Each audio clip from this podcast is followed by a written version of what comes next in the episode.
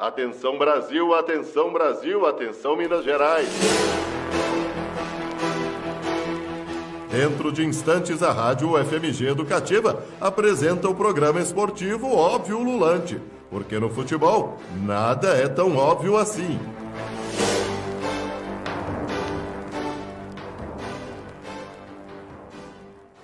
Boa noite a você, ouvinte da Rádio FMG Educativa. Meu nome é Beatriz Calil. Está começando mais um Óbvio Lulante, o seu programa esportivo sobre futebol, aqui da Rádio FMG Educativa. Lembrando que você está nos escutando aqui na rádio pela 104,5 FM, pela www.ufmg.br/rádio também em seus aplicativos de podcast amanhã ou daqui a algum pouquinho tempo que você já consegue escutar a gente e também ao vivo no Facebook arroba UFMG. E hoje estamos estreando um novo canal, a Twitch TV, que é muito conhecida pelos gamers, né, pelas pessoas que gostam de jogar jogos online na internet. É um canal novo que estamos estreando para conquistar novos públicos. Isso aí, gente. É o arroba também na Twitch TV. Lembrando que estamos no Twitter, arroba óbviofmg, e no Instagram, arroba óbviolanteufmg. Lembrando que o Óbvio é uma parceria do Grupo de Estudos sobre Futebol e Torcidas da Escola de Educação Física,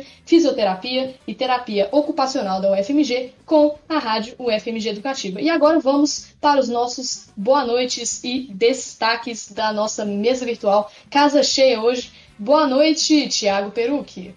Qual Boa noite, destaque? Beatriz Calil.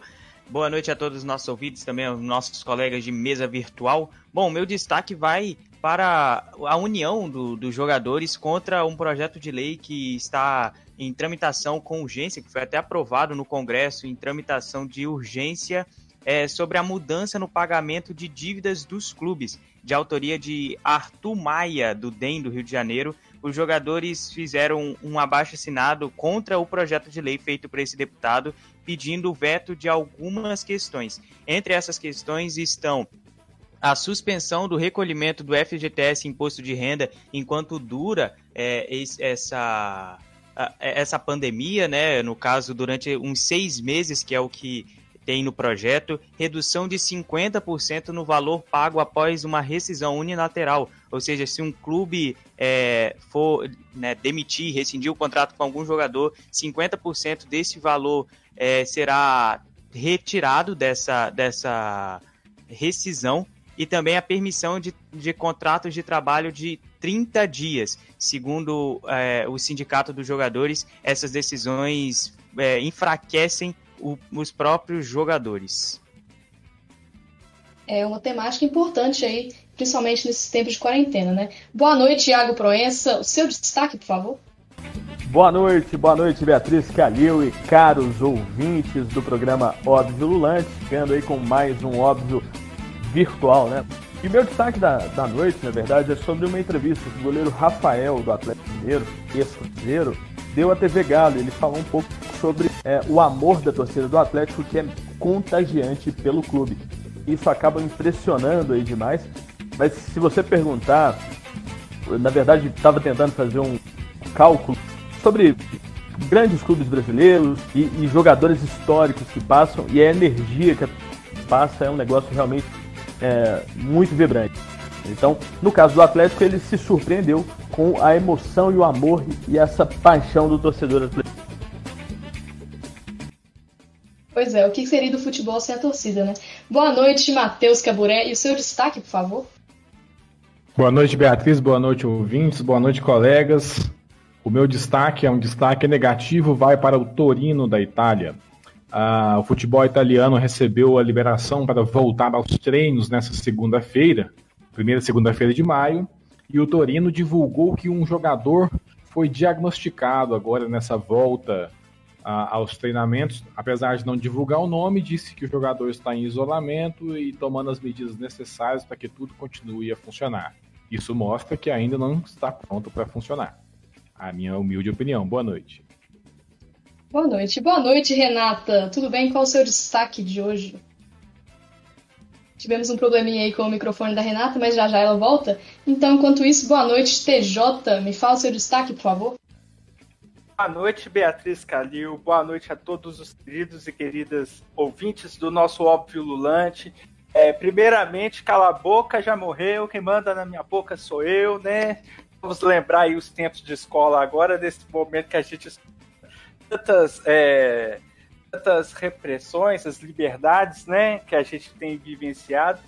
O meu destaque é a reportagem do jornalista Breiler Pires sob o título Arriscar Vidas para Salvar o Futebol é um sacrifício impensável no pico da pandemia. O jornalista diz que nesse momento, né, sob o risco de colapso dos hospitais e cemitérios em várias cidades, falar em reinício ou soa como uma provocação. Ele pontua algumas coisas durante a sua reportagem. Eu quero destacar entre elas o fato do futebol alemão voltar né, abrir, os clubes alemães voltarem aos treinamentos. A Alemanha, um país com mais leitos que o Brasil, está mais preparado nesse poder fazer esse tipo de abertura. Ainda assim, se viu com uma, uma espécie de nova onda do coronavírus ele também cita um aspecto muito interessante para se pensar aqui, uma vez que nós paramos o futebol nos estaduais, embora grandes clubes como Flamengo e Inter tenham comprado é, testes para Covid-19 para aplicar os seus atletas, gente tem que pensar na realidade dos clubes menores. É uma coisa que ele traz que eu achei bem interessante, então esse é o meu destaque. Belo destaque. E Ives Vieira, boa noite. Qual o seu destaque de hoje, por favor? Boa noite, Beatriz. Boa noite aos amigos da mesa virtual e quem está nos escutando. Casa a TJ levantou a bola, eu vou complementar. Venho trazendo novidades sobre o futebol europeu, que deve ser o primeiro que volta né, dos grandes centros. E como tinha dito semana passada, na Alemanha, a Bundesliga deve ser a primeira grande liga, deve voltar lá no velho continente. O governo alemão autorizou retorno do, da Bundesliga para a segunda quinzena de maio. As primeiras datas cotadas para a retomada, o reinício da competição, dia 15 e dia 22 do quinto mês do ano.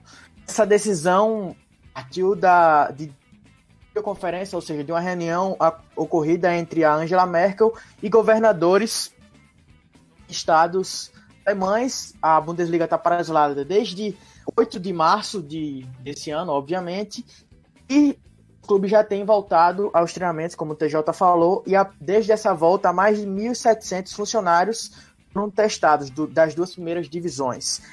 E a Bundesliga tem um plano que o governo alemão divulgou que até outubro não pode ter grandes eventos com vão ter muitas pessoas envolvidas. E o plano da Bundesliga é ter no máximo 300 pessoas envolvidas no processo, na realização de um jogo de futebol. Esse é o meu destaque. É, vamos ver como é que vai se desenrolar essa, essa decisão, né? E agora, Renato, boa noite. Qual o seu destaque, por favor? Boa noite, Calil. Boa noite, colegas da mesa virtual e aos ouvintes. Bom, meu destaque hoje é negativo e pegou muita gente de surpresa essa semana que a justiça americana negou um pedido de igualdade salarial para a seleção feminina de futebol. Era uma disputa que vinha desde 2016, mas que no ano passado a equipe resolveu processar judicialmente a US Soccer por discriminação salarial. Eram 28 jogadores que estavam com a, que contavam com o apoio do público. A federação alegou que o rendimento das atletas era maior que o dos homens nos últimos anos e para isso usou do valor de bonificações da equipe feminina, etc. Vale lembrar que as mulheres ganharam a última Copa do Mundo, né? A equipe feminina dos Estados Unidos, enquanto a equipe masculina sequer se classificou para a Copa. É, pois é, essa desigualdade aí é complicada. E agora o meu destaque é o atacante Richarlison, do Everton e da seleção brasileira, ele fechou uma parceria com a Universidade de São Paulo, a USP. Ele é um dos padrinhos da, da iniciativa Tabelinha de Craques, que ela é feita para ajudar no combate à Covid-19, que está tentando incentivar aí o apoio à ciência. E muito legal essa parceria, porque o Richarlison a gente percebe que ele é um jogador né, que ele usa a influência dele na internet para várias coisas, né? Uma delas é o entretenimento nesse período de quarentena e teve aí o Big Brother e ele usou a influência dele no Twitter para fazer alguns torcedores votarem em participantes do Big Brother e ele agora está usando em na, na questão da ciência, né? Para incentivar aí, muito bacana aí o Richardson, a relação dele com as redes sociais. Então agora a gente vai com o primeiro intervalo do dia e já já a gente volta com um momento Tafarel, gente, vocês não podem perder. Até já. Ouvinte da Rádio FMG Educativa, dentro de instantes voltamos a apresentar o programa esportivo Óbvio Lulante. Atenção ouvinte da Rádio FMG Educativa, este é o programa esportivo Óbvio Lulante.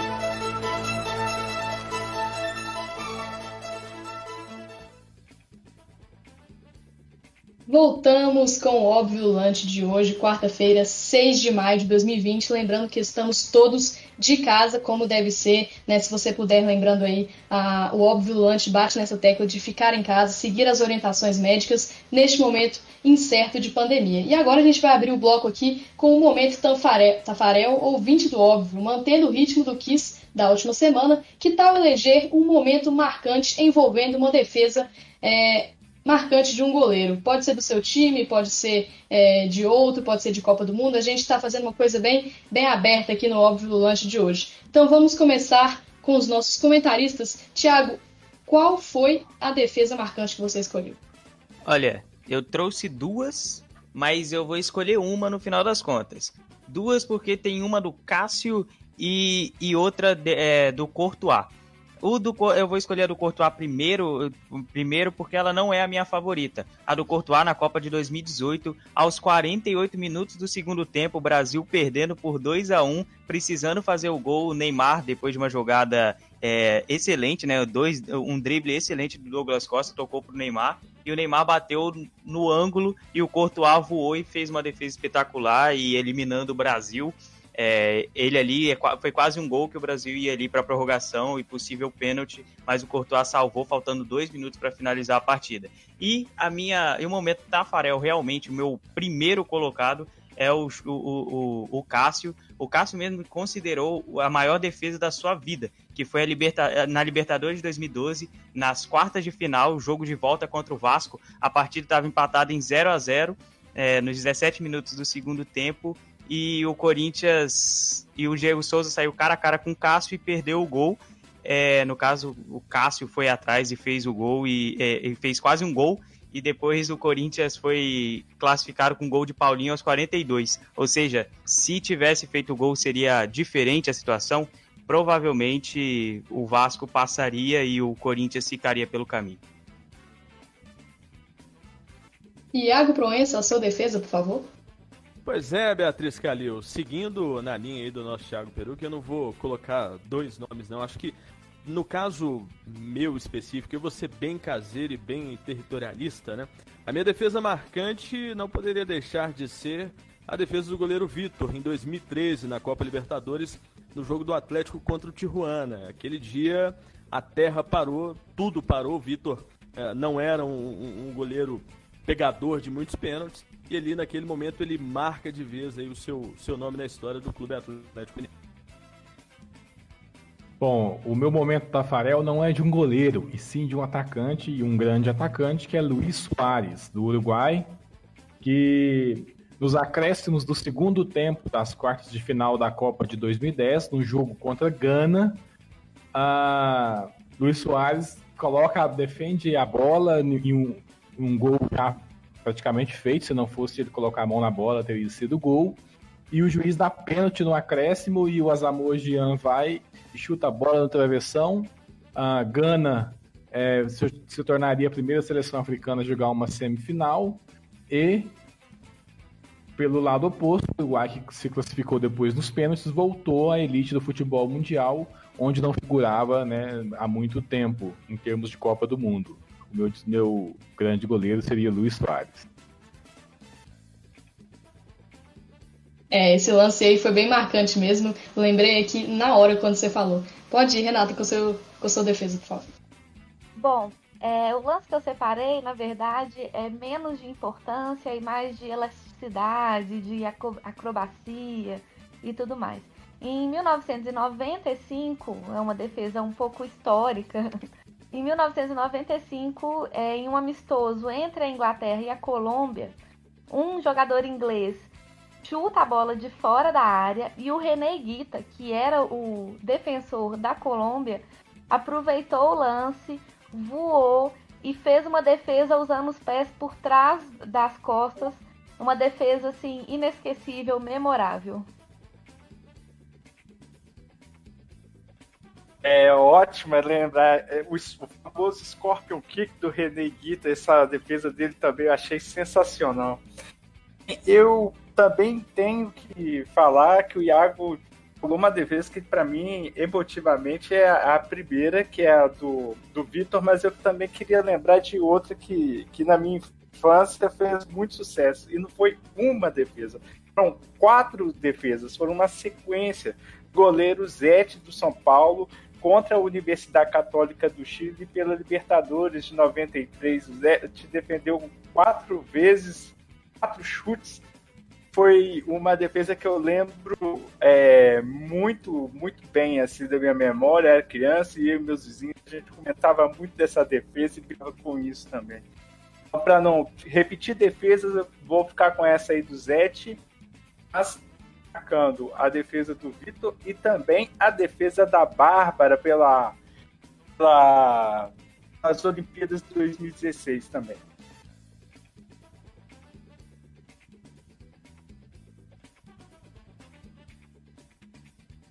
É, grande defesa. Boa lembrança, TJ. Ives, sua defesa, por favor. Perdão, meu. Minha internet deu uma estabilizada aqui, mas a defesa que eu separei foi a de Cacilhas, lá na final da Copa de 2010. O título mundial da Espanha, né? A Espanha foi campeã com gol de, de Iniesta na prorrogação. A defesa aconteceu nos 16 minutos do segundo tempo. Schneider ganhou a bola no meio campo lançou essa bola para Robert, avançou entre os dois defensores Piquet e Capdevila. Quase na marca penal, Robert finaliza com sua perna esquerda e Cacilhas com o pé direito desvia, né, faz uma grande defesa decisiva e joga a bola para escanteio. Outra defesa que eu também tinha separado aqui foi do Marcelo Groi contra o Barcelona de Guayaquil, lá no dia 25 de outubro de 2017. Três minutos do segundo tempo, semifinal de 2017 da Libertadores, a qual o Grêmio acaba sendo campeão lá, tricampeão, né? América. São essas duas que eu separei. Belas escolhas de todos vocês, galera. E a minha defesa, na verdade, não é só uma, mas são várias. É um jogo é, da Copa de 2014, no dia 17 de junho, é, o jogo entre Brasil e México pela segunda rodada, que acabou sendo 0 a 0 por causa do goleiro do México, o Ochoa. Ele de 1,85, camisa 13, são, são tamanhos e camisas incomuns para uma posição do goleiro. Ele também é um goleiro incomum, porque catou muito nesse jogo. Tem uma cabeçada do Neymar que até hoje eu me lembro como se fosse ontem. Eu estava na praia assistindo com a minha família e aí a gente ficou doido da cabeça vendo aquele jogo e realmente foi memorável. E agora vamos de quadro com reflexões ululantes no nosso querido Thiago Peruc. Manda lá, Thiago. É isso aí, Calil, vamos lá. É, o futebol começou a se movimentar novamente né, nos últimos dias. O Ives até trouxe, Ives e TJ trouxeram aqui de destaque. É, na Europa, Itália, Alemanha já liberaram clubes a voltarem a treinar e também com algumas é, com medidas de saneamento, mas também é, com jogos, né, com possíveis é, voltas de jogos. E no Brasil, o Ministério da Saúde se disse favorável e conta com o apoio do nosso presidente Jair Bolsonaro, é, mesmo com os casos cada dia mais altos. A volta dos jogos devem estar se aproximando, porém sem torcida. O TJ trouxe aqui no óbvio, na, na da, da duas semanas atrás, a origem da palavra torcedor. E desde lá eu venho me perguntando, venho, venho pensando sobre a importância do torcedor para o futebol. Eu perguntei para algumas pessoas o porquê de irem para o estádio, aquelas pessoas que têm uma cultura de ir né, ao estádio, por que, que eles vão ao estádio, por que, que eles não, eles se deslocam de casa e vão acompanhar o jogo é, dentro né, do local que vai acontecer o jogo e não acompanhar o jogo somente pelos meios de comunicação. Entre as respostas, a palavra, as palavras ambiente e emoção mais apareceram. O espetáculo do futebol não é, não é a mesma sem a torcida. É, não é o mesmo, né? Não é o mesmo espetáculo sem a torcida. Assistir os jogos de casa, principalmente aqueles que se acostumaram a ver o jogo de perto, traz um aspecto de frieza à partida. O TCC, ao ser perguntado, né, o nosso Thiago Carlos Costa, é, me respondeu: o, é, abre aspas para ele. O ambiente, o barulho de torcida, foguetes, bandeiras, resenha com gente conhecida e desconhecida. Me sinto em casa nessa cultura de estádio. Fecha aspas para ele. Retirar essa atmosfera do jogo é um crime para o futebol. Jogadores sentem falta da torcida, seja a própria torcida ou até mesmo a torcida rival. Na série Match Day Barcelona, é, que estreou na semana passada na Netflix, o Messi falou que ao jogar contra a torcida do Real Madrid lá no Santiago Bernabéu e ouvir a torcida do, do Real Madrid com gritos, palavrões, insultos, é motivante para ele. Quem não fica triste com o Mineirão vazio? A magia de Cruzeiro e Atlético não seria a mesma sem as torcidas lá. Mas há quem diga que a volta dos campeonatos seria um entretenimento a mais na quarentena. Mas e quem tem a cultura de ir para o estádio? E quem se reúne nos bares para torcer? E quem vai nas casas de amigos? E quem também não possui os canais para assistir aos jogos. A retomada do futebol, além de irresponsável, exclui aquele que é mais importante para o esporte. Se não houvesse os amantes do Bretão, ele ra rapidamente sucumbiria. Excluir a torcida do espetáculo é excluir a razão mor da existência do futebol. Olha, primeiramente aí, belo quadro, Thiago, bela reflexão. E é isso, né? Acho que a frase final define, né? Excluir a torcida do espetáculo é praticamente excluir o futebol. Isso passa por questões culturais, questões sociais. Então não tem como a gente falar de futebol sem falar de torcida, né? Então é isso aí, gente. Bom, achei o quadro maravilhoso. Acho uma reflexão muito necessária. E assim, não existe futebol sem torcida. Se a torcida não fosse tão importante, não seria punição para, para os clubes os jogos com portões fechados, né? É, envolve questão de emoção, de participação, provocação, é, apoio ao seu clube, mas mais do que isso também tem a questão financeira. A torcida vai ao estádio, compra ingresso, consome internamente e isso traz rendimento para o clube também. Então são muitas coisas que a gente precisa pensar é, para poder falar que é interessante voltar ao futebol com portões fechados. Ao meu ver, nada interessante. Olha, continuando aí nessa bola que a Renata levantou pra gente, eu iria um pouco, pouco mais além. Primeiro também, parabéns ao Thiago Peru pelo quadro, foi, foi fantástico, pegou tudo aí que, que classifica aqueles que, que, que lutam né, nessa, nessa guerra. É, eu não diria uma guerra boa, porque a escolha desses que, que, que defendem o retorno, ele é unicamente uma, uma visão mercadológica e, e, econômica. Mas aí, vamos lá, vamos pensar na, nos ambulantes que normalmente trabalham é, no estádio aí também no dia dos jogos.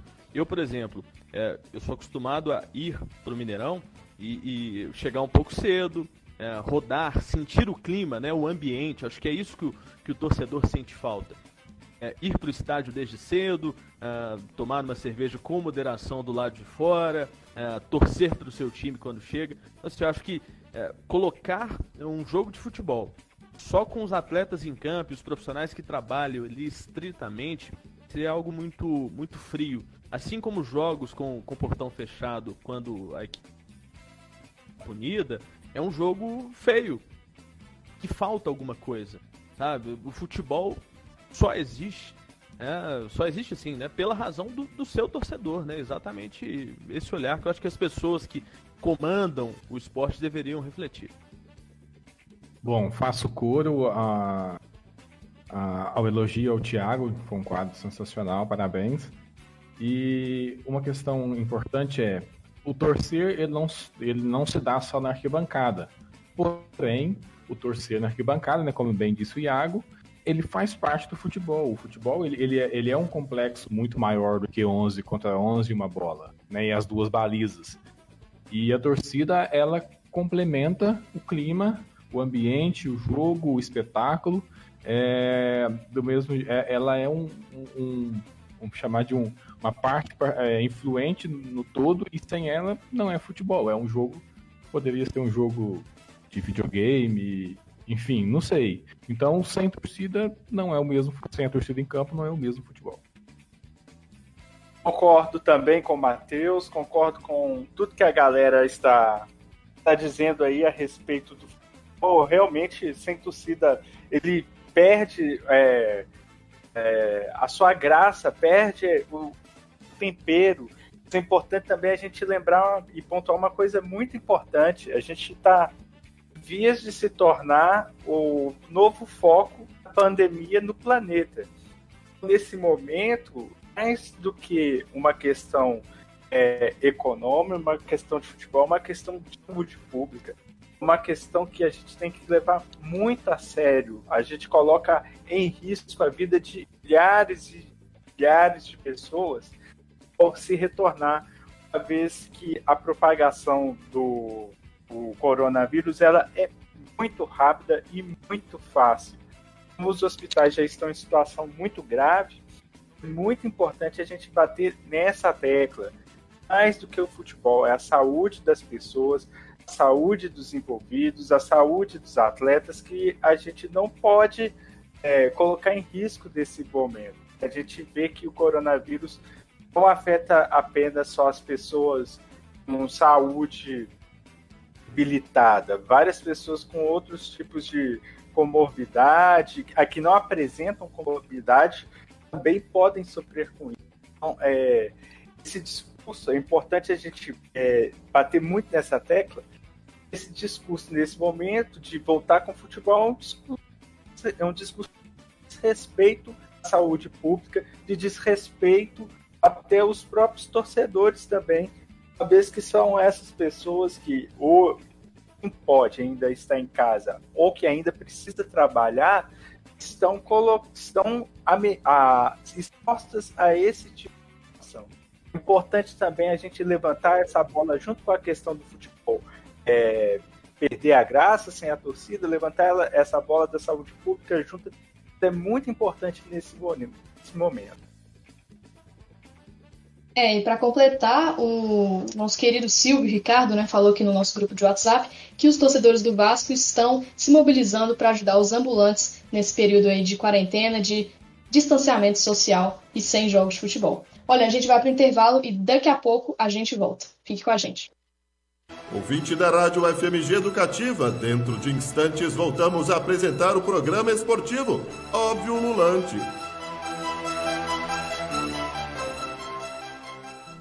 Atenção ouvinte da Rádio FMG Educativa, este é o programa esportivo Óbvio Ululante.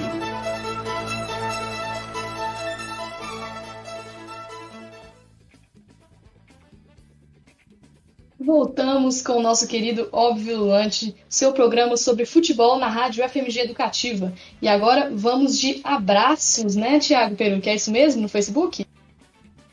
É isso mesmo, Calil. Aqui no nosso Facebook temos abraços Célio Ribeiro, Isabela Trindade, Miguel Ângelo, Magdalena Peru que, estão aqui. Ma Magdalena Peru que falando, enfim, algo diferente para ouvir que não seja Moro, Bolsonaro e essa tal de Covid-19.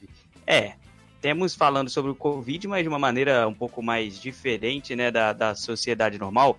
Humberto Sarnaglia também aqui, Hélio Farias falando boa noite, bons momentos para quem participa e para quem acompanha, óbvio, meu momento Tafarel, que poderia que poderia também ser chamado de momento Gilmar, ocorreu em 1981 na Alemanha, amistoso entre Alemanha e Brasil. O goleiro Valdir Pérez defendeu neste jogo duas penalidades máximas cobradas por por Paul Breitner que, que até então nunca tinha perdido um pênalti. Também tem aqui Anderson Cunha.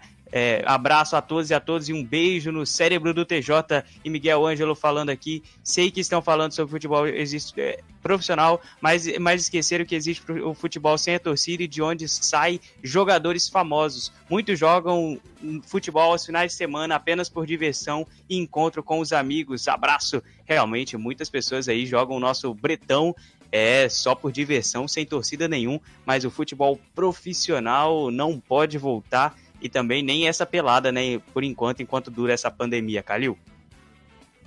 É isso aí, Thiago. Nosso público sempre dando muitos comentários pertinentes no nosso Facebook. E agora nós vamos de quadro. Futebol e arte. E quem escreveu o Futebol e Arte de hoje é a nossa querida Bárbara Mendes. E quem vai falar em nome dela é a Renata. Vai lá, Renata. Bom, o quadro de hoje, mais que especial, é sobre o grande compositor vascaíno, nascido na, Tiju, na Tijuca e que nos deixou essa semana, Aldir Blanc. Acho que poucas vezes foi tão complicado escrever um quadro do óbvio, porque hoje foi difícil fazer sentido, mas resolvi insistir na tentativa de construir essa memória futebolística. Aldir Blanc narrava o cotidiano, a cidade e suas relações por isso, seja como temática, como forma ou como metáfora, o imaginário futebolístico brasileiro sempre se fazia presente. Poderia me dedicar aqui a falar sobre suas crônicas que traziam o universo do futebol, produzidas para diversos jornais e revistas de grande circulação no país. Ou sobre seus livros, que se estendem no mundo ficcional a uma pegada mais historiográfica, mesclada a causos memórias e lendas do seu amado time Cruz Maltino. Entretanto, vou me ater a algumas músicas em que o futebol nem sempre é tema central, mas carrega sua devida importância e que ficam como indicação. A primeira delas se chama Incompatibilidade de Gênios, construída em parceria com João Bosco. A canção fala de um casal vivendo seus desentendimentos, para não dizer em pé de guerra. Uma das provocações entre os dois gira em torno de um jogo do Flamengo, que faz com que o rádio vire objeto de disputa. Ainda que, João, ainda que com o João Bosco temos de frente para o crime, que por meio de referências futebolísticas iniciadas no duplo sentido do título e finalizadas no tá lá o corpo estendido no chão, fala sobre uma situação de violência urbana. Gol Anulado, que é uma música sobre um amor perdido, cuja metáfora usada para equiparar sensações é justamente a sensação de um gol que deixa de valer. E, por fim, a linha de passe, em que várias situações se completam num esquema que remete à formação da tabelinha de um time de futebol.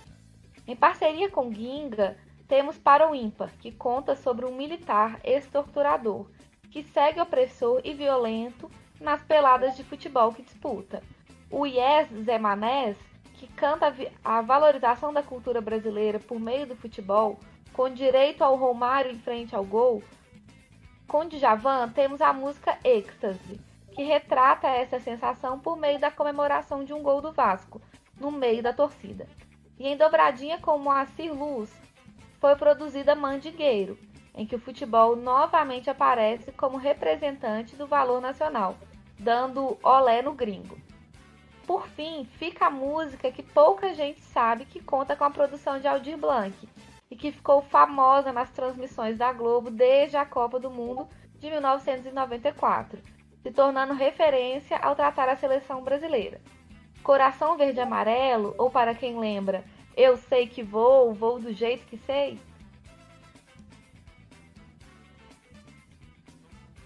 registradas de Aldir Blanc que nos deixou que nos deixou essa semana. Eu queria falar sobre toda essa produção, mas como disse antes, hoje não vou não estou fazendo muito sentido. Assim, para quem quiser saber mais sobre a história que eu comecei a contar, vale a leitura da dissertação de Luiz Eduardo Veloso Garcia, de 2013, intitulada Aldir Blanc e o Futebol, uma leitura desse esporte num time de crônicas do Ourives do Palavreado. Olha, primeiramente, muito interessante esse quadro da Bárbara, né? Lembrando que é uma homenagem nossa, do óbvio, e da Bárbara para o Aldir Blanc, grande compositor brasileiro, compôs imensas músicas e músicas muito significativas para a nossa cultura, né? Então eu queria aí é, exaltar aqui, né, a nossa, nossa cultura brasileira, as músicas, e parece que o Matheus tem alguma coisa a dizer, né, Matheus? Mas também o futebol. Né? E sempre foi muito gentil ao tratar do nosso clube, muito respeitoso. E eu abro a minha tese com uma parte de um livro dele, onde que ele faz uma citação no, no livro do centenário do Vasco da Gama. É, esse aí foi o recado do Silvio, né, que o Matheus é, gentilmente transmitiu aqui pra gente, o Silvio mandou no WhatsApp para ele. Participação do nosso querido Silvio Ricardo falando coisas aí sobre o nosso Aldir Blanc e o futebol. E agora a gente vai de notícia com o mesmo Matheus Caburé. Vai lá, Matheus. Bom, amigos, uh, a notícia rolante foi que os jogadores estão furando o bloqueio. Uh, o coronavírus trouxe uma nova realidade na rotina social do mundo. E a única forma de conter a propagação do Covid-19 é o distanciamento social. Na última terça-feira, 5 de maio, os jogadores do Atlético Mineiro, uh, Romulo Otero e Juan Casares, foram flagrados em transmissão ao vivo durante uma pelada, entre aspas, realizada em Santa Luzia, região metropolitana de Belo Horizonte. Em nota, o Atlético se manifestou sobre o caso, abre aspas para o clube. A recomendação passada pelo departamento médico do clube foi para ficar em casa. Ambos serão orientados novamente e se submeterão aos testes antes da volta aos treinos, que continuam sem data estabelecida. Fecha aspas para o Atlético. A gente tem falado bastante aqui hoje no óbvio sobre esse retorno da, do futebol, seja no Brasil, seja em outros locais. Atualmente no Brasil já tem estudos que dizem que o Brasil é o novo epicentro da Covid-19 em todo o mundo, né, superando os Estados Unidos. Tem gente que aparentemente vive em outra realidade. Tem o caso de Casares e Otero, mas temos em outros setores da sociedade alguns influencers fazendo festa. É triste ver que tem algumas pessoas que parece que levam a vida em uma realidade paralela à realidade ao que, que acontece, que já estamos chegando nos 8 mil casos, mais de, de 100 mil casos, 8 mil mortes, mais de 100 mil casos no país. Algumas pessoas que acham que não vai acontecer com eles, que vai seguir imune ao vírus que tem desgraçado tantas famílias aí, seja no Brasil, seja em outros locais do mundo. Esse é o recado que eu queria deixar depois dessa, dessa fala do Matheus. Olha, gente, é, é realmente impressionante o ponto nós chegamos. Né? O primeiro ponto aí, que a quadra que os atletas estavam jogando essa pelada lá em Santa não poderia estar funcionando, porque é um decreto municipal que proíbe a abertura desse tipo de espaço. Então, os caras estavam infringindo a lei. Assim, eu também tô doido para reunir meus amigos, jogar um futebolzinho. Eu acho que isso uh, todos nós queremos, mas o que falta é realmente empatia, sensibilidade com o, o outro, com as pessoas. O, o próprio Casares e o Atero são jogadores de outros países. É, no caso do Casares, o Equador também passa, assim como todo mundo, por um momento catastrófico devido ao Covid-19. Acho que o que falta realmente é, é empatia. É, e sem contar que os jogadores, né, são exemplos para as torcidas. Então, que exemplo eles estão dando, não é mesmo?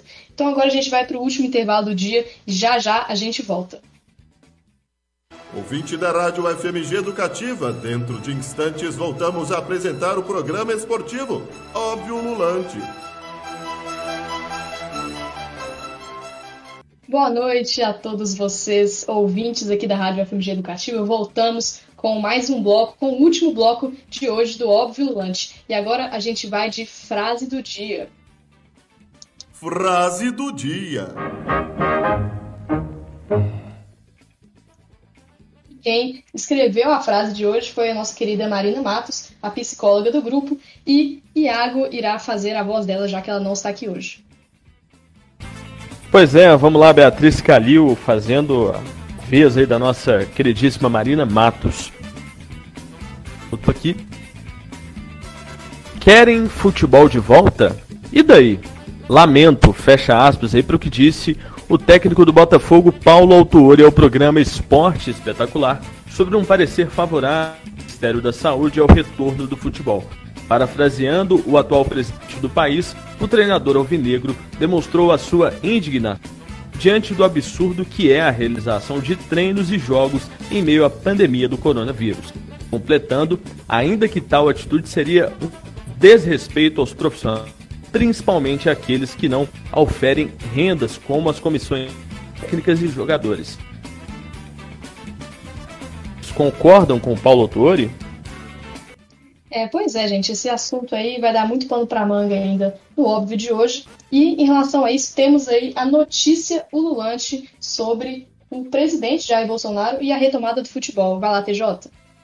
Isso aí, Beatriz Calil, a reportagem do o, UOL de Primeira, do UOL Esporte, é, de Pedro Iva Almeida e Tiago Fernandes, revelou que Jair Bolsonaro, desculpe o palavrão, após ter consultado o técnico Renato Gaúcho nas últimas semanas, está buscando contato com outros treinadores do futebol brasileiro. O ponto de pauta é a retomada do futebol no país em meio à pandemia da Covid-19.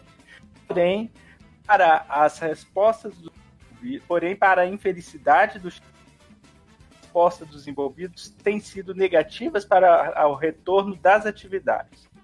Isso porque os profissionais temem que haja proliferação do novo coronavírus em caso de retomada imediata.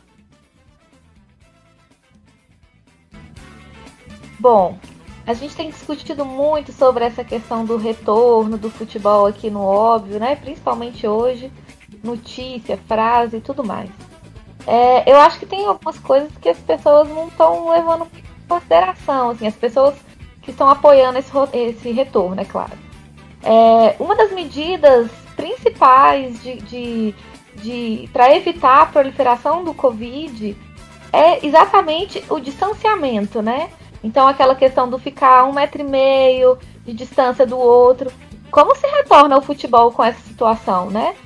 Se, se ignorando a existência do contato físico, a existência das famílias daqueles jogadores, que eles não vão estar isolados, só disponíveis para o futebol, porque né, é uma coisa que não existe, é muito complicado a gente pensar nessa logística. É, acho que é muito importante que a gente deixe de se preocupar demais com o retorno do futebol agora, porque só não é o momento mesmo.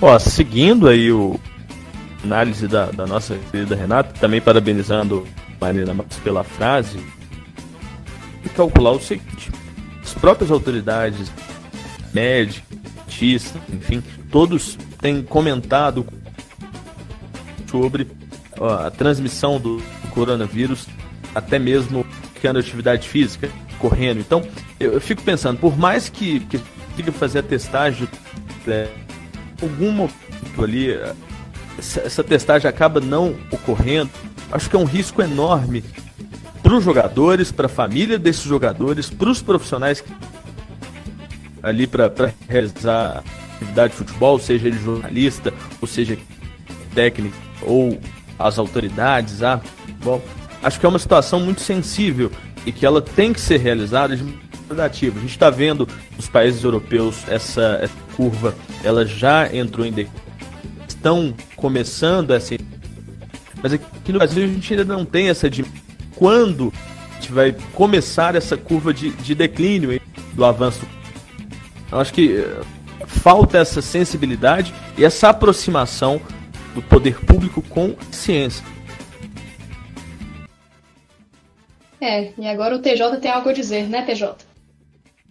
Eu, eu também queria comentar a respeito disso, desse retorno, né? Até endossar algumas palavras que a gente já teve aqui mais cedo no programa, e é irresponsabilidade. Outro dia, é, retornar com o futebol nesse momento. Outro dia saiu uma entrevista com o prefeito de Belo Horizonte, Alexandre Calil, é, se eu não me engano, na ESPN, e ele falando o quanto é irresponsável, para não repetir as palavras dele, né? E retornar com o futebol nesse momento é a quantidade de pessoas que são envolvidas numa partida de futebol, que segundo ele são em torno de 200 pessoas. Muito bem, um país que precisa de tantos testes, poder diagnosticar a população, uma vez que tantas pessoas estão morrendo. E ter esse diagnóstico da Covid-19, eu acho irresponsável e desumano a gente desviar os testes que poderiam ser usados nos hospitais para poder ver se o atleta pode ou não pode é, jogar o futebol nesse momento. É uma tremenda, tremenda é, irresponsabilidade. Então, é, esse ponto que eu queria colocar aí, né, como o próprio Cádio citou o Arrigos, acho que o futebol é a coisa mais importante, entre as menos importantes. Nesse momento, o mais importante é preservar a saúde da população e, se possível, ficar em casa e aquela que não pode sair possa estar protegida, uma vez que mais pessoas estão tomando é, os devidos cuidados. A gente não precisa colocar toda a população de volta na rua e gerar uma sobrecarga do cateado e sobrecarregado sistema de saúde que nós temos. É, e agora a gente tem uma notícia sobre o futuro do futebol. Vai lá, Ives. É, né? Eu concordo com o que todos falaram aí sobre o retorno do futebol, como já tinha dito, mas vamos com a notícia lulante envolvendo ESPN, Fox Sports e o Conselho Administrativo de Defesa Econômica, o CAD. Em sessão realizada hoje, quarta-feira, dia 6 de maio, o CAD aprovou a fusão entre Disney, hoje é, proprietária dos canais ESPN, e a Fox aqui no Brasil após revisão desse negócio. A decisão veio após longo entrave envolvendo o canal Fox Sports, que a princípio deveria ter sido vendido, mas nenhum comprador cumpriu as, os requisitos e regras impostas pela entidade reguladora, no caso o CAD. Com a decisão, o canal Fox Sports precisa ser mantido no ar pela Disney por três anos ou até conclusão de seus contratos de direitos de transmissão. A fusão, a ESPN poderá passar a transmitir a Libertadores aqui no Brasil.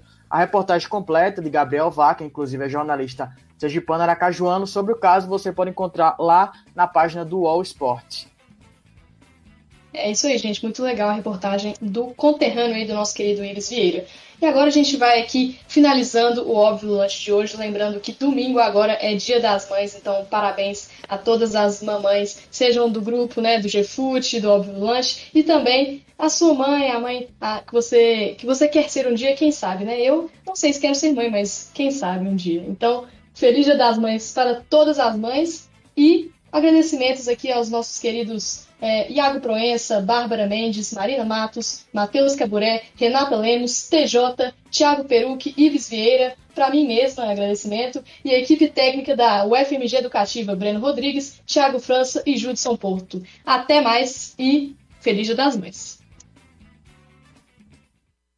Ouvinte da Rádio FMG Educativa, dentro de instantes voltamos a apresentar o programa esportivo Óbvio Lulante